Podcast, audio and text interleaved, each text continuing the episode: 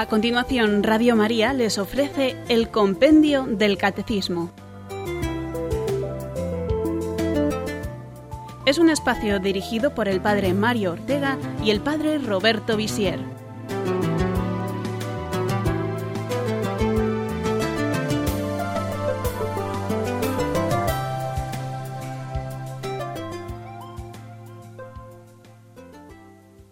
Bienvenidos queridos oyentes a este programa de Radio María, el programa del compendio del catecismo. En los micrófonos el padre Roberto Visier. Seguimos hablando del credo y hoy vamos a hablar de la providencia y del problema del mal. Son las eh, preguntas 55, 56, 57 y 58 del compendio del catecismo. Para aquellos que quieran ampliar, cojan lápiz y papel y anoten los números correspondientes del catecismo de la Iglesia Católica. Del 302 al 314, del 321 al 324. En mi experiencia como misionero en Venezuela, hice esta reflexión Venezuela es un país eh, muy hermoso, con una gente estupenda, pero hay un problema grande de educación y esto hace que muchos jóvenes crezcan sin educación y crezcan en las calles. Y esto produce también el hecho de la violencia eh, callejera, de la delincuencia, muchas veces protagonizada por adolescentes, por personas muy jóvenes y que además al entrar en ese mundo terrible de la delincuencia de las bandas al final viven muy poco porque entran en lo que yo he llamado el triángulo de la muerte. ¿Qué es el triángulo de la muerte? Ese hueco profundo, ese agujero donde caen muchos jóvenes en Venezuela y en otros países del mundo también, y que está formado por tres lados o por tres abismos o por tres grandes pecados, que son la violencia, la droga y el desorden sexual. Y este agujero profundo, de forma triangular, simbólicamente le hemos dado esta forma triangular, porque se accede por tres puertas, la violencia, la droga y el desorden sexual, este agujero eh, conduce a la muerte. Los que caen difícilmente salen.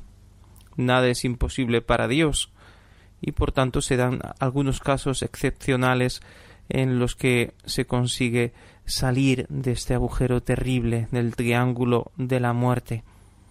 Pero generalmente esto, este tipo de vida conduce a la muerte.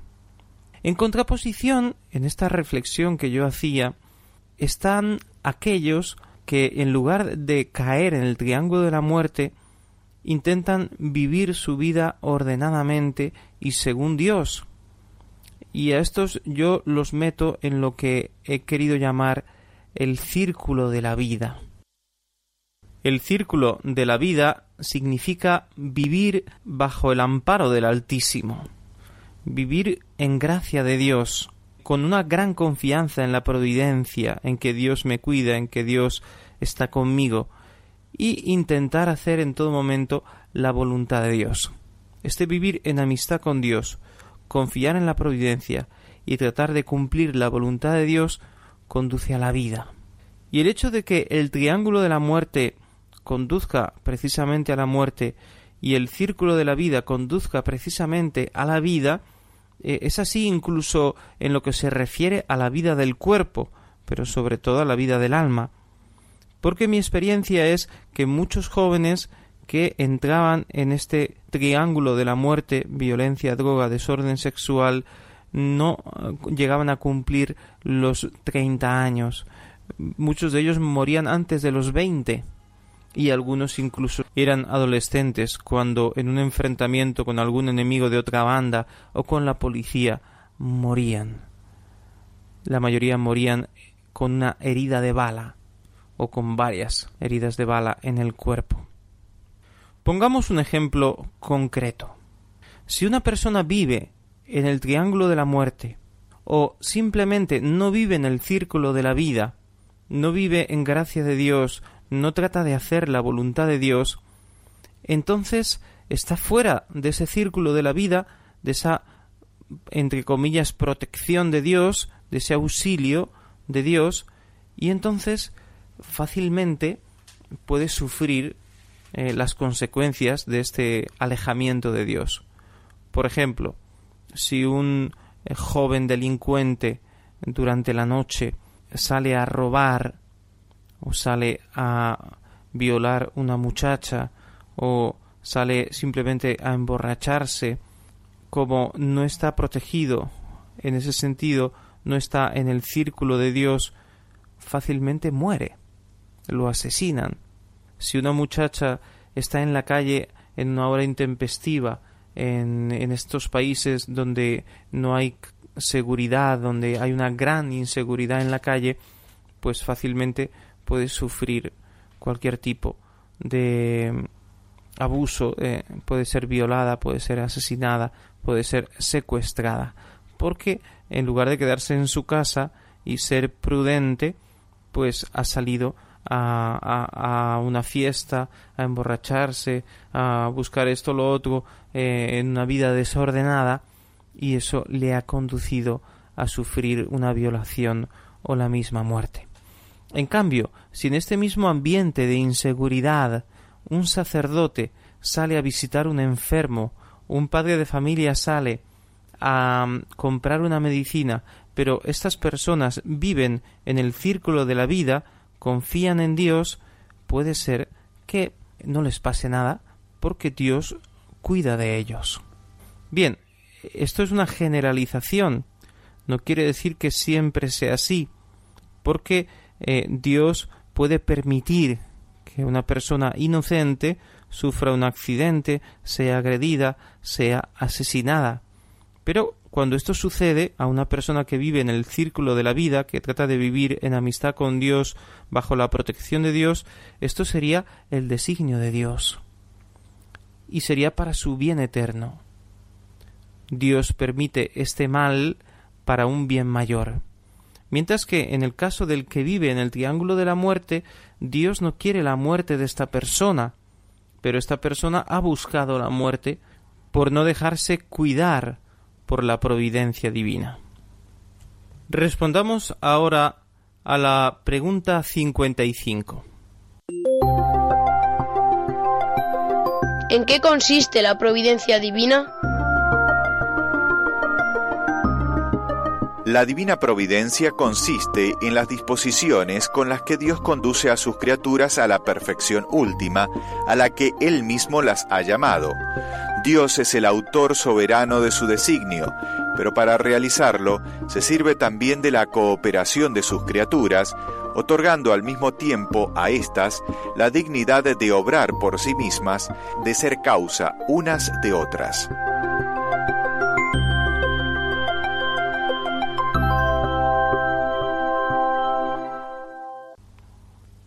Dios, decíamos en la introducción al programa, cuida de mí, está pendiente de mí. Si yo me pongo bajo la protección de Dios, el Señor me ayuda, el Señor me protege. Es cierto, pero eso no quiere decir que todo va a salir bien, sino que en medio de las dificultades Dios me llevará al bien supremo. Dios lo dispone todo para mi bien, para mi bien con mayúsculas, que es mi bien eterno, mi bien definitivo. Es decir, las dificultades, los problemas, eh, las enfermedades, los sufrimientos que pueden suceder en mi vida pueden ser encaminados hacia un bien mayor que es el bien supremo, el hacer la voluntad de Dios y el alcanzar la salvación eterna. El Señor nos conduce hacia la plenitud que es nuestra santificación y nuestra salvación eterna. En ese sentido, los cristianos no creemos en la buena o en la mala suerte. Uy, qué mala suerte, uy, qué buena suerte. No, sino que para nosotros hay un designio escondido de Dios en todo lo que sucede. Es cierto que muchas cosas suceden no por la voluntad de Dios, sino por la maldad de los hombres. Pero incluso eso que sucede por la maldad de los hombres, para los que sirven a Dios, se les convierta en bien, así lo dice San Pablo en el capítulo 8 de la carta a los romanos. Para los que sirven a Dios todo les sirve para el bien, para los que aman a Dios, para los que son amigos de Dios. Dios no quiere ese pecado que han cometido contra mí, o Dios no quiere ese pecado que yo he cometido y que me ha conducido también a la desgracia, pero lo puede hacer redundar en bien de mi persona si yo, si he sido yo el que he hecho el pecado, me arrepiento y al arrepentirme eso me produce humildad, me produce cambio de vida, conversión. A través de esa caída he aprendido. Y así el que sufre también cualquier tipo de dificultad aprende la paciencia, se humilla delante de Dios, se purifica de sus pecados, se hace más consciente del sufrimiento ajeno, se desapega de los bienes materiales, eh, empieza a comprender cuáles son los bienes verdaderos. Bueno, esto lo explicaremos mejor después cuando hablemos del problema del mal. Lo importante es comprender que Dios no se desentiende del hombre, no vive al margen de los hombres, actúa de modo misterioso y generalmente a través de las causas segundas, es decir, a través pues de las fuerzas de la naturaleza, las cualidades humanas, la naturaleza sigue su curso y Dios muy pocas veces actúa por encima de las fuerzas naturales. Es lo que llamamos milagro. Es el dedo de Dios que actúa de un modo extraordinario, de un modo maravilloso, por encima de las fuerzas naturales y nos deja asombrados, nos deja conmovidos, porque es algo que se sale de lo normal. Pero precisamente porque es algo extraordinario, Dios lo hace muy pocas veces. Normalmente Dios actúa a través de los hombres, a través de las fuerzas de la naturaleza, de aquellos hombres que quieren colaborar con Él y de las circunstancias de la vida, de la historia. Esto quiere decir que cuando nosotros nos ofrecemos a colaborar con Dios, podemos participar de la obra salvadora de Dios. Nosotros nos convertimos en instrumentos de la providencia, porque jamás somos un, robot que está programado según un destino fatal. Eh, resulta que Dios ha predestinado a esta persona a la condenación y la otra a la salvación. No es así. Dios no predestina o Dios no obliga a nadie a hacer el mal. No, tú estás destinado a ser malo y tienes que ser malo. No es así. Sino que Dios interviene pero a la vez respeta mi libertad. Soy yo el que tengo en mis manos mi vida, pero a la vez mi vida está en manos de Dios y las dos cosas son verdad. Es el misterio de la libertad de Dios y la libertad mía, Dios que obra libremente con su poder infinito, con su sabiduría infinita, pero que a la vez respeta mi libertad, es el equilibrio, la gracia de Dios, el don de Dios, la libertad de Dios y la libertad humana, y las dos cosas son verdad.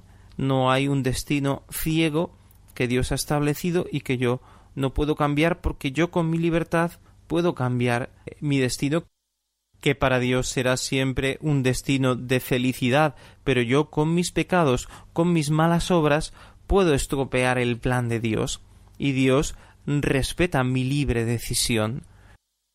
Hacemos nuestra primera pausa.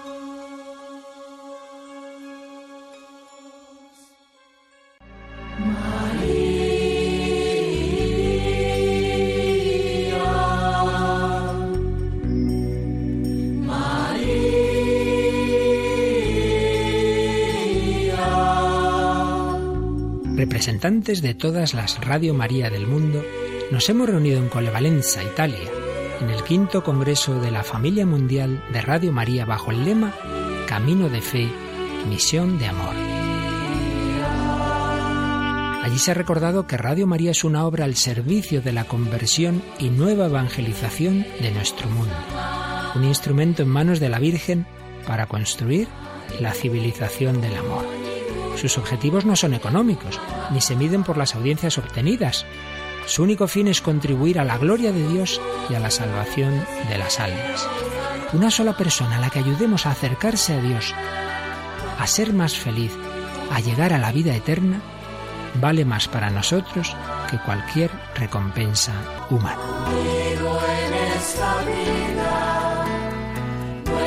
camino es seguro. Para realizar esta tarea apostólica con libertad evangélica, Radio María se mantiene sin publicidad ni patrocinadores, sino con la fe, la oración y la caridad de sus oyentes y voluntarios. Por ello, si queremos que Radio María pueda seguir extendiendo la buena noticia a todos los hombres, necesita de tu aportación económica. Esta, pequeña o grande, será un granito de arena con el que la Virgen edificará una gran casa para todos sus hijos será como los panes y peces que Jesús multiplicó para saciar el hambre de las gentes. Puedes ingresar tu donativo en cualquier sucursal del Banco Popular o sus filiales, o en el BBVA, en las cuentas de la Asociación Radio María, o llamar al 902 500 518. También puedes enviar una transferencia bancaria, un giro postal o un cheque a nombre de Asociación Radio María. Lo envías a Radio María, Paseo de Lanceros número 2, planta primera, 28024, Madrid. Radio María, Camino de Fe, Misión de Amor.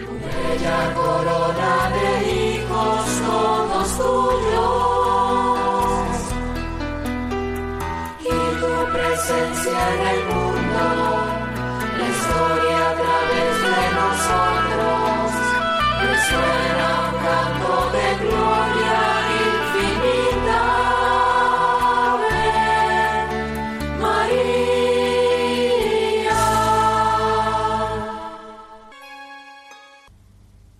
Están ustedes en sintonía de Radio María en nuestro programa sobre el compendio del catecismo y les habla el padre Roberto Visier. Respondamos ahora a la pregunta 56 del compendio. ¿Cómo colabora el hombre con la providencia divina? Dios otorga y pide al hombre, respetando su libertad, que colabore con la providencia mediante sus acciones, sus oraciones, pero también con sus sufrimientos, suscitando en el hombre el querer y el obrar según sus misericordiosos designios.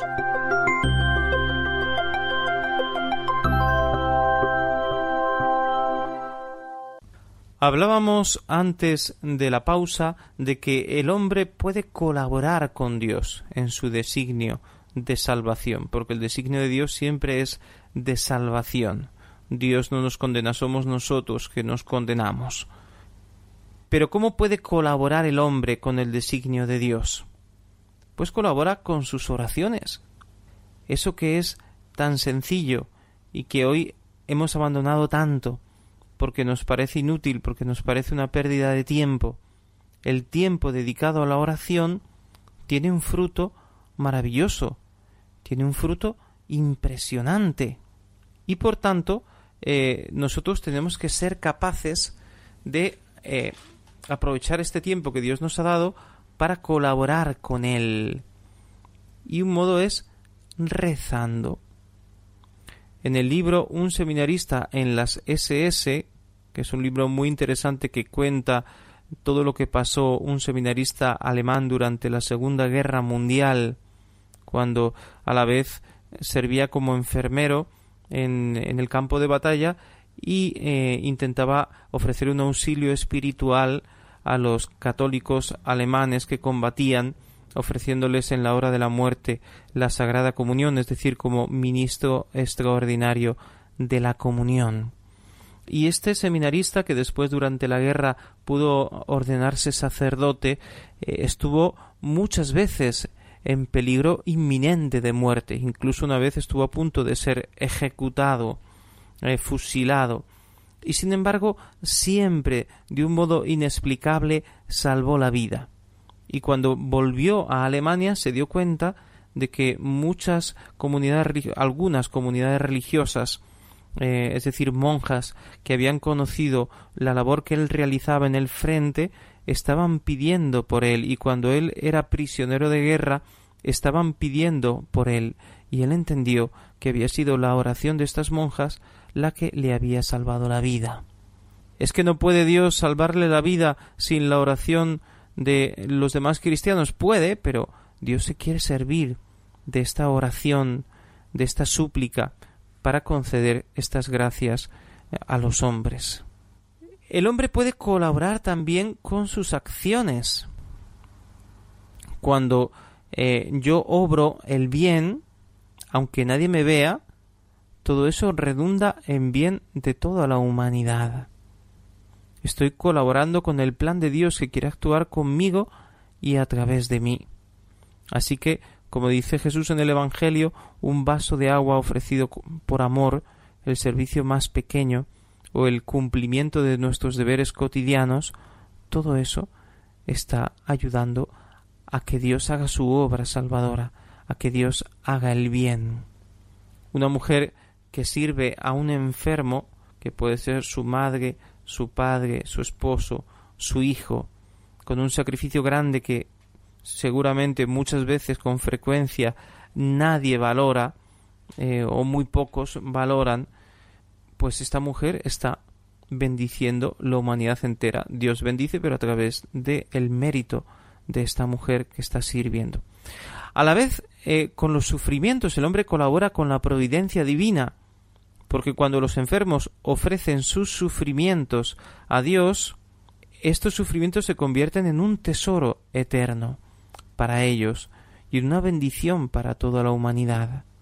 Porque todo lo que nos pasa, absolutamente todo, puede ser convertido en una ofrenda y colabora con la providencia divina. La mujer, esta madre, esta esposa que cuida a un enfermo, este servicio que presta es para ello un mérito, pero también el enfermo que ofrece su sufrimiento merece, colabora con la acción de Dios porque ama en medio de ese sufrimiento, porque dona su vida en medio de ese dolor. Para Dios no hay discapacitados, débiles, niños, ancianos, todos pueden contribuir en su plan salvífico. Porque para Dios nadie es inútil, todos cumplimos un papel eh, importante, tenemos una misión que cumplir. Todo es don. Todo es una gracia que viene de la providencia de Dios. Dios suscita en nosotros el querer y el obrar según sus designios, dice la carta a los filipenses en el capítulo 2. Cuando yo decido perdonar a mi enemigo, es una decisión personal, pero a la vez es una gracia de Dios. Desde ese momento, en el mundo hay más paz y menos odio. Es una decisión mía, pero a la vez es un don de Dios. Dios me da el querer perdonar, me ayuda a perdonar. Así que la obra es mía, yo hago una obra buena, una oración, eh, escucho la misa, participo en una celebración, y todo eso es una obra mía, meritoria, pero a la vez Dios está obrando en mí, porque todo lo que sucede es permitido por Dios, la providencia de Dios está ahí actuando. Hacemos nuestra segunda pausa.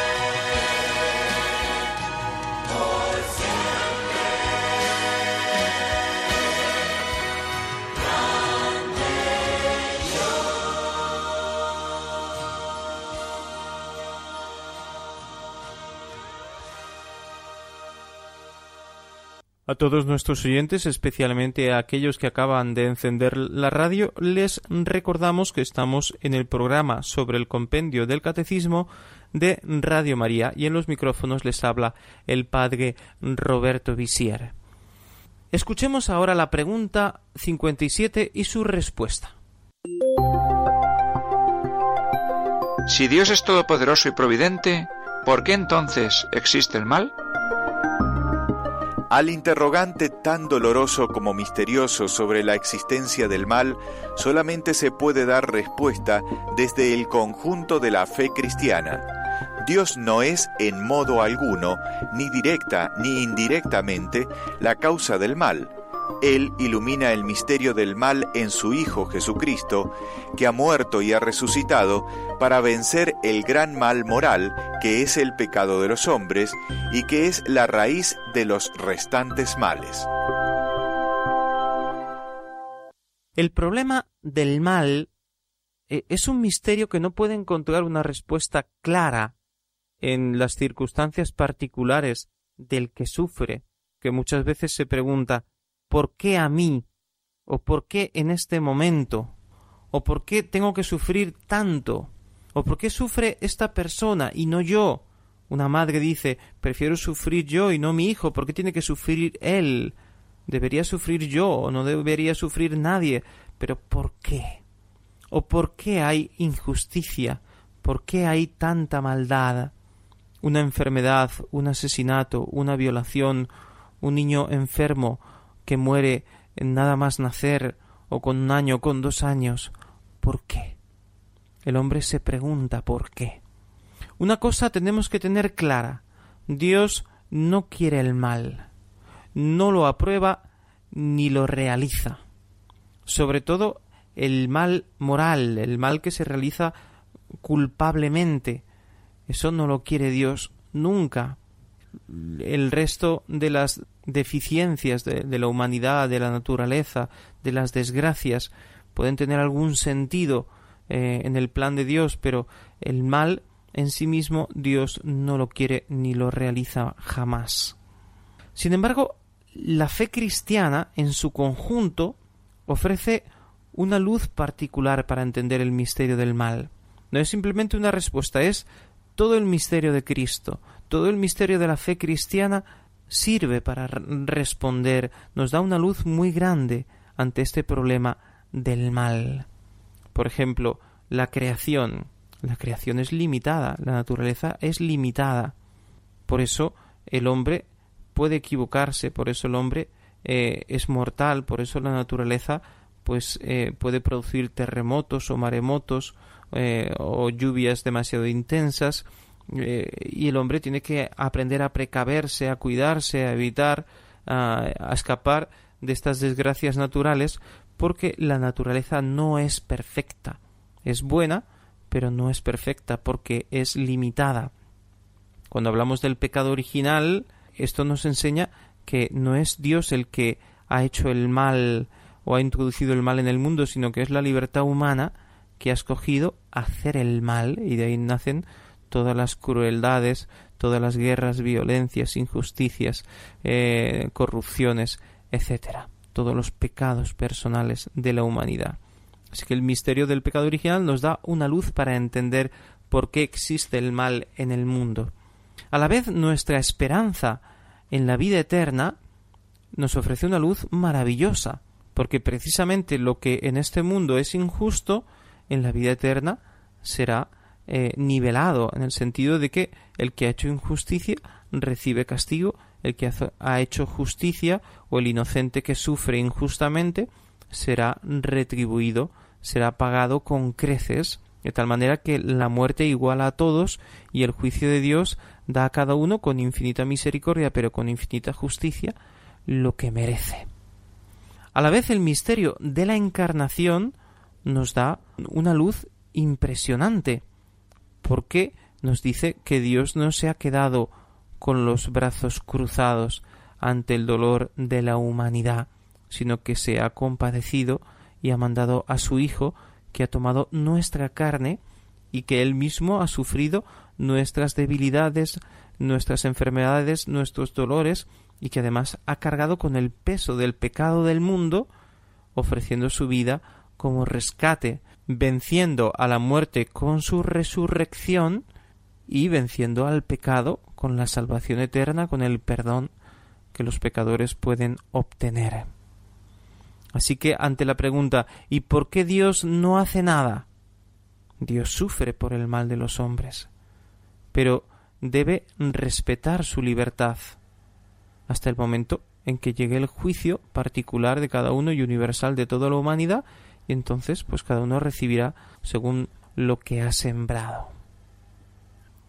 Escuchemos la última pregunta, la pregunta 58.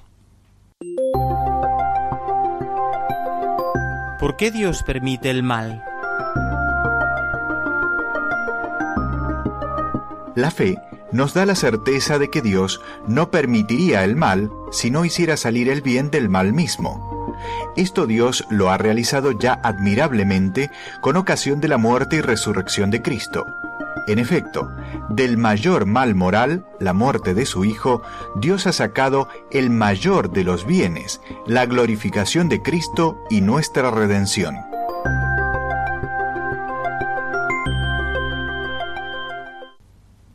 Esta respuesta que acabamos de escuchar es como un resumen, una síntesis de lo que acabamos de decir.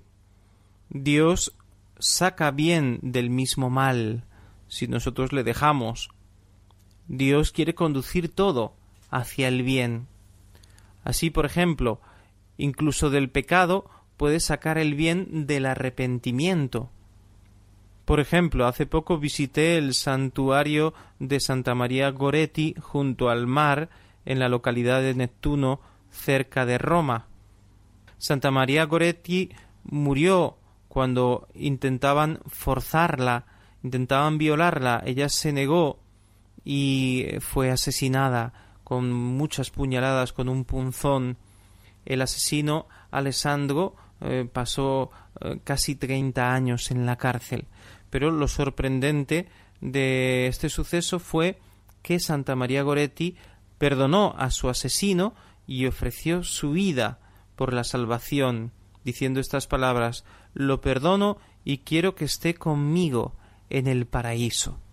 Alessandro se convierte dentro de la cárcel, ofrece su pena como penitencia por su grandísimo pecado, y al salir de la cárcel la misma madre de Santa María Goretti lo perdona y le consigue trabajo con unos frailes con los que trabaja eh, hasta el final de sus días, viviendo una vida ejemplar.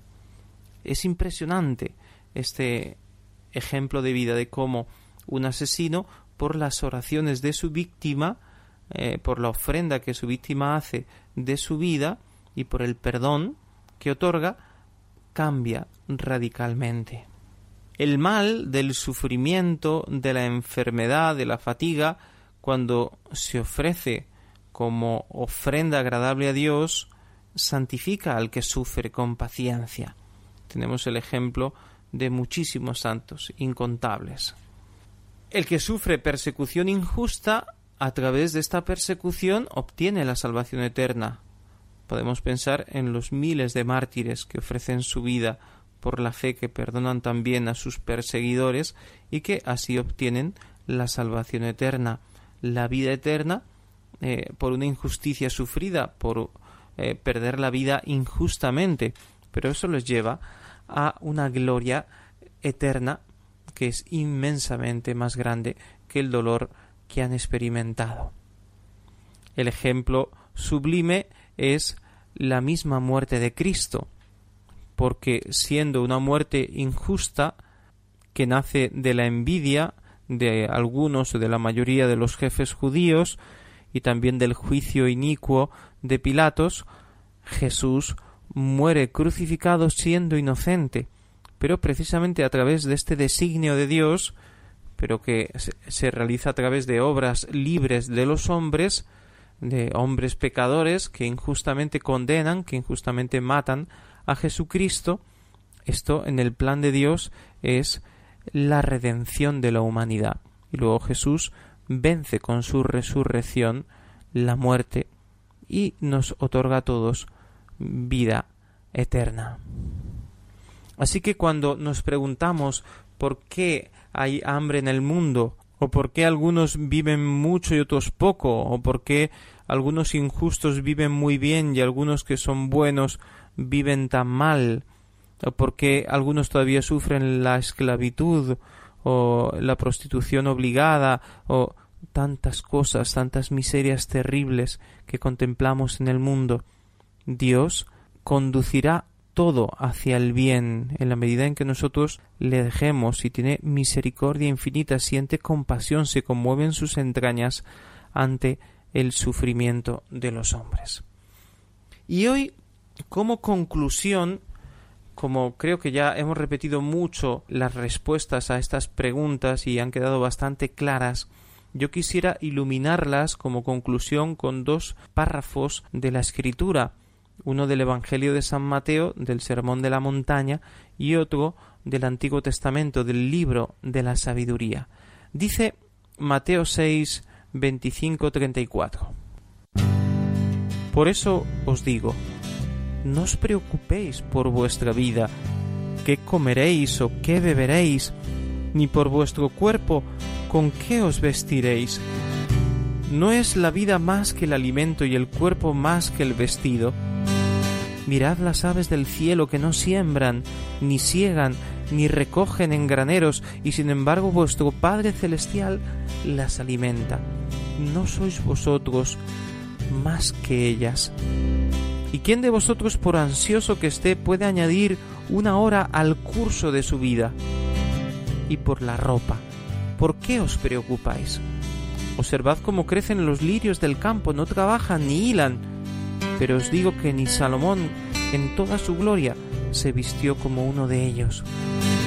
Y si Dios viste así la hierba del campo, que hoy es y mañana es echada al horno, ¿no hará mucho más por vosotros, hombres de poca fe? Por tanto, no os preocupéis diciendo qué comeremos, o qué beberemos, o con qué nos vestiremos porque los paganos buscan ansiosamente todas estas cosas que vuestro Padre Celestial sabe que necesitáis de ellas. Buscad, por tanto, primero el reino de Dios y su justicia, y todas las demás cosas se os darán por añadidura. Libro de la Sabiduría en el capítulo primero.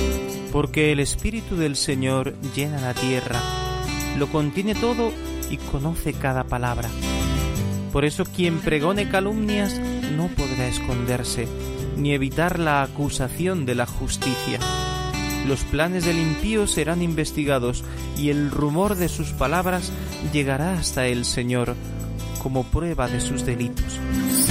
El oído atento lo escucha todo, y no se le escapa el rumor de murmuraciones.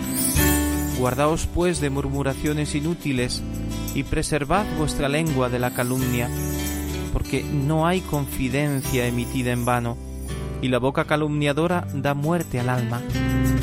No persigáis la muerte con vuestra vida perdida, ni os busquéis la ruina con las obras de vuestras manos, porque Dios no hizo la muerte, ni se alegra con la destrucción de los vivientes. Él lo creó todo para que subsistiera. Las criaturas del mundo son saludables, no hay en ellas veneno de muerte, ni el abismo reina sobre la tierra, porque la justicia es inmortal. Y después de estas hermosas palabras de la escritura, esperamos ya las preguntas de nuestros oyentes.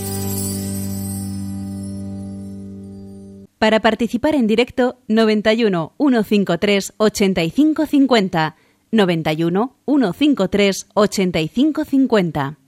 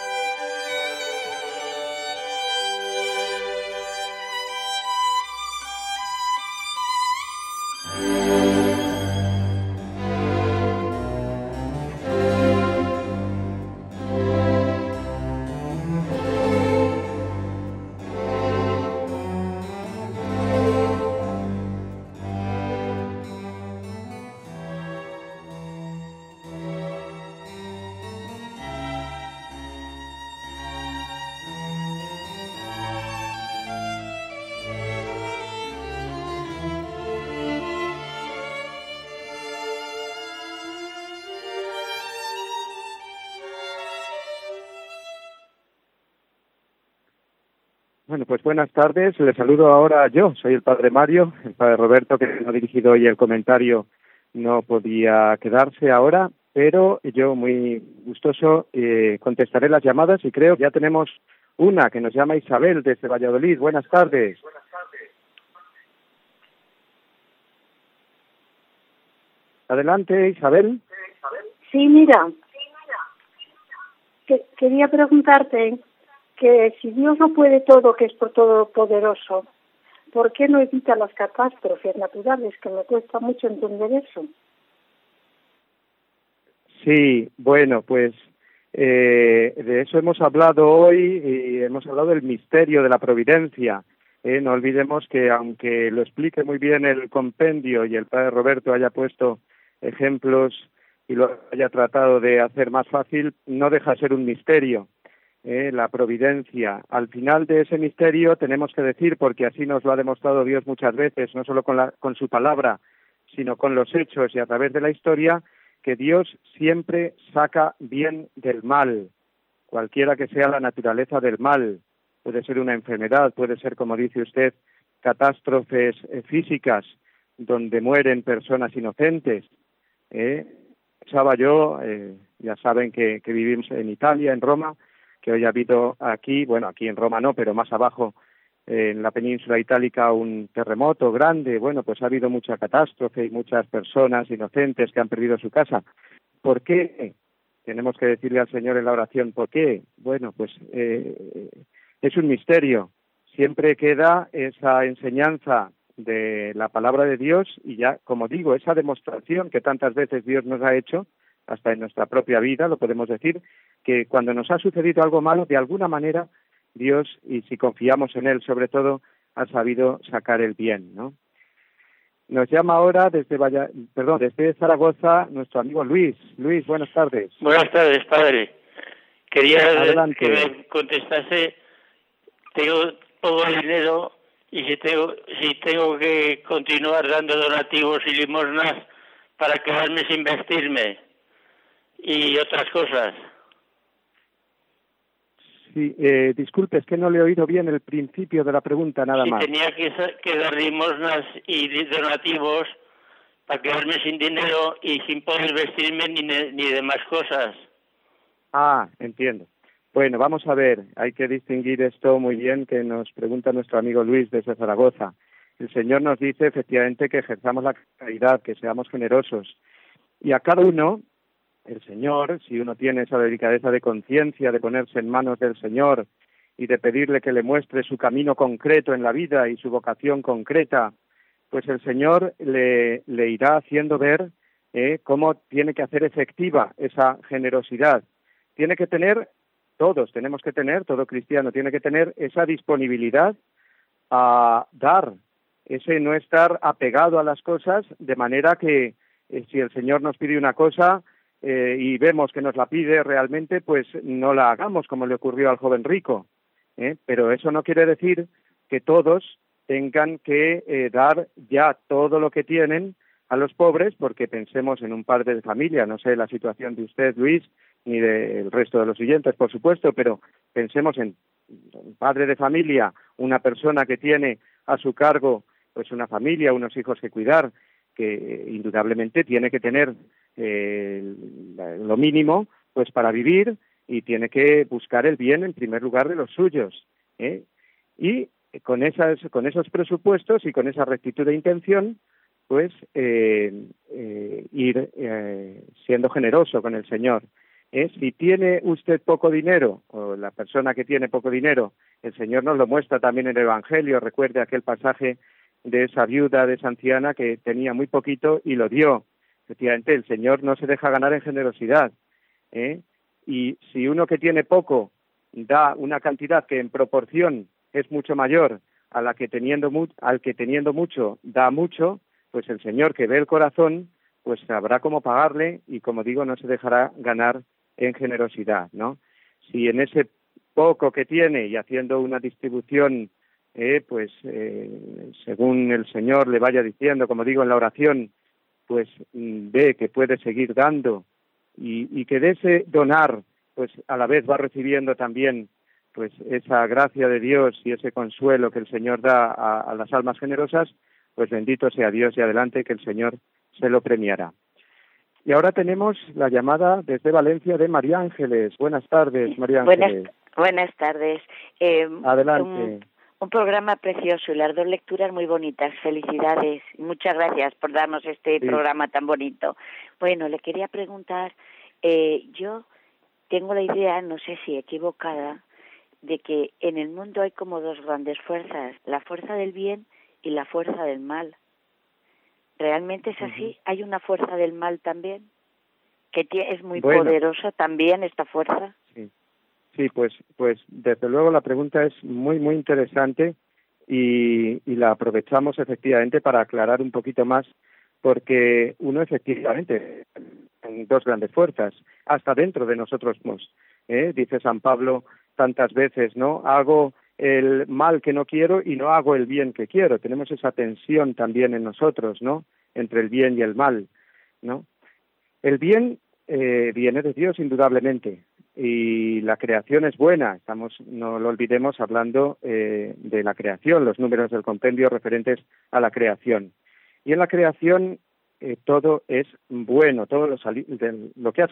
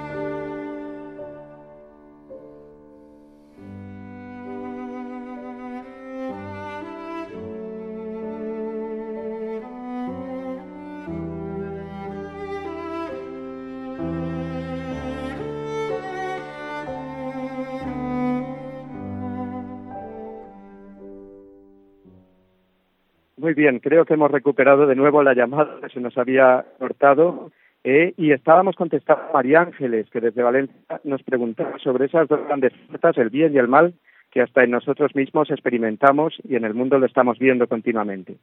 Todo lo salido de las manos de Dios es bueno y Dios es providente, pero efectivamente, lo veremos la semana que viene más en detalle, entra en el mundo el pecado y la fuerza del pecado y la fuerza del maligno, del demonio, y nuestra debilidad.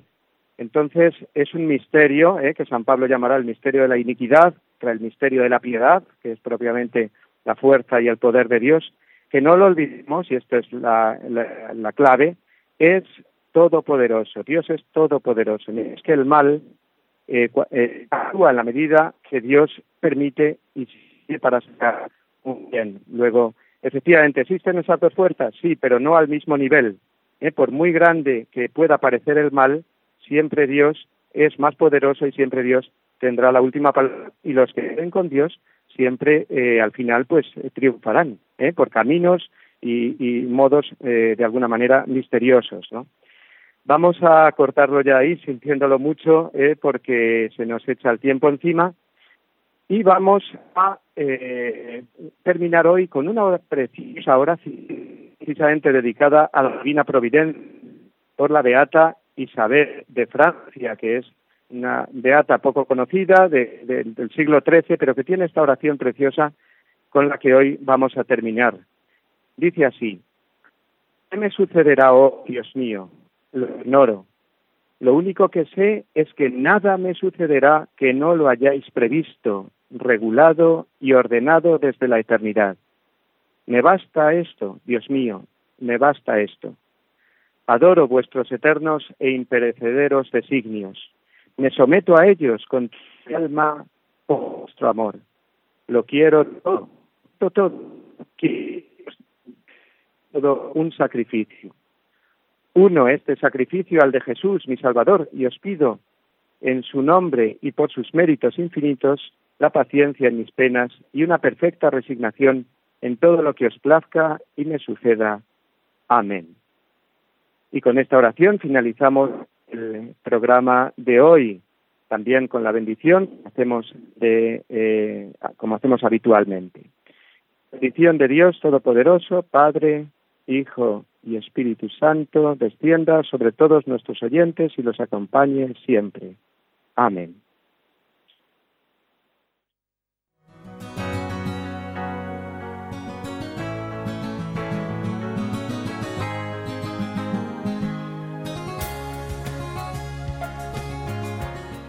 Así concluye el Compendio del Catecismo, con el Padre Mario Ortega y el Padre Roberto Visier.